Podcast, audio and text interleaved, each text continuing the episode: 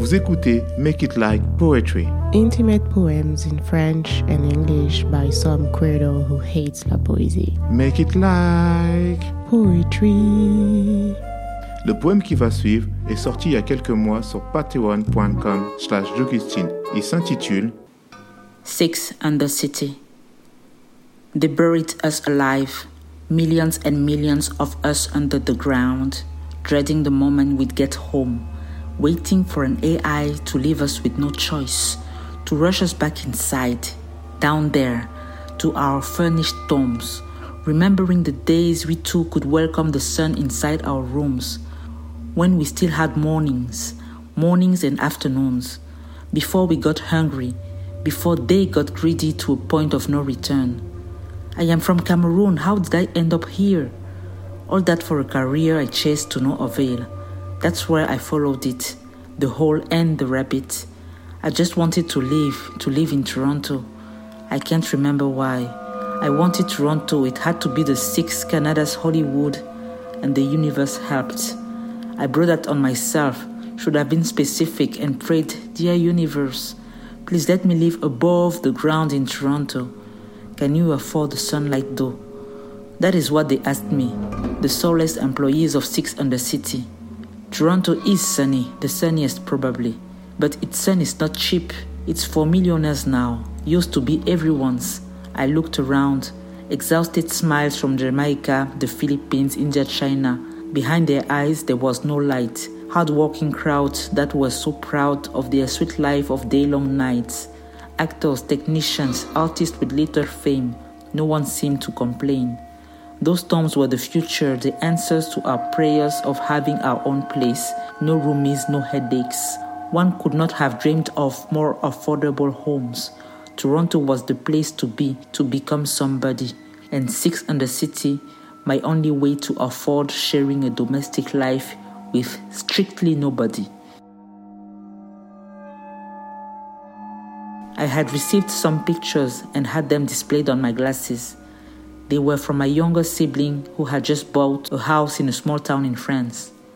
His partner was seen painting one wall of the baby's bedroom in royal blue. The color looked pretty although the sun was setting.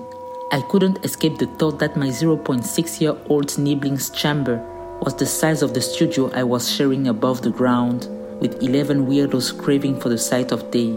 Oh, hey, welcome to Toronto. Those pictures were my trigger, the last straw that broke my ego. When in Rome, give me that.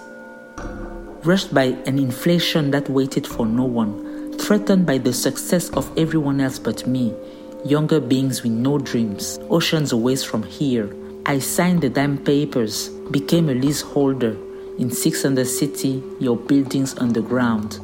Why own a house in a loser's town when for twice the price you can live alone in one of those proliferating Toronto's basement condos? I had it all. I was in the city that made tomorrow's stars. All I needed was a little more patience, a little more manifesting, trusting the process, a little more making my own fate, being my own slave, a little more pretending to know what I'm doing. See, I'm free, I'm fine, I'm fine, I'm fine, I'm fine, I'm fine. But in the mean such a mean time, and no sunshine for future stars, and no windows in my studio, and no neighbors in their right minds. I used to complain about the rumblings of the cars night and day below my oh I missed that window. The relentless beeps of the Wheel-Trans accessible minivans stationing at the nearby geriatric center. The microphallogenic roars of the motorbikes champing at the bit at every damn red light the fireworks of red flag twirling, killed animal grilling, cold beer belching, ignorance, patting themselves on the back for stealing the coldest land. The noise would drive me so mad. You can't hear them here in the sixth basement anymore. You think there would be silence, enough to hear your ghosts, but you can hear the fear. The fear, all the despair, the timelessness, the punishment you can hear your neighbors screaming their lungs out and blowing their heads off in their fancy full face respirators. I got a nice deal on one of those too, that BIC spotted in a music video. When I moved deep down here, that's the first thing I bought. I downloaded the app 6U Gas Detector to be started before diving all the way down to the sixth basement floor of my home lit home. I had Skylar installed on everything I owned. Skylar, she's the AI that works with you whenever you get to see the day. She is mandatory. We all call her a snitch. I had splurged on a premium account. My chip has just found it a smidgen perilous to work out on the streets, reading out loud the ads Skylar would push to my face again and again until I didn't skip a bit any longer. Premium account it was. I'd rather watch my steps. As depressed as she is, this girl would rather leave. Walking outside for free during daytime became the main hobby of this retired homebody. And with the rise of Six Undercity housings, turning millions of us into undead bats, gasping for air in our velvet coffins, the Ontarian government had seen it all coming. The under citizens would overcrowd the streets, the sidewalks, and the parks if those remained toll free. That's how Skylar was born. The streets went to the rich, leaving a lot of kids confused by rap lyrics.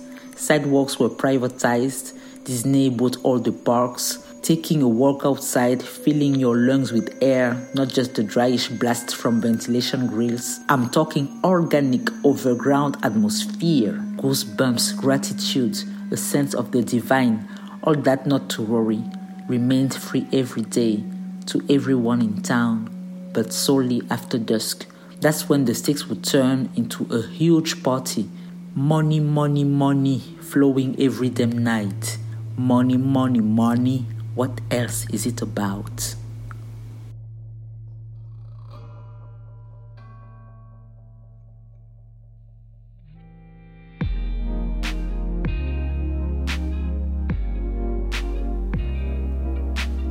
Vous venez d'écouter un nouveau poème de Jogustine.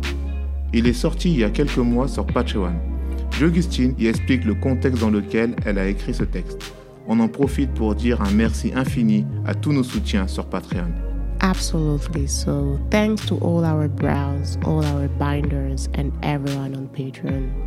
Make it like Poetry. et une production de Derange Society. à vendredi prochain. Until next Friday.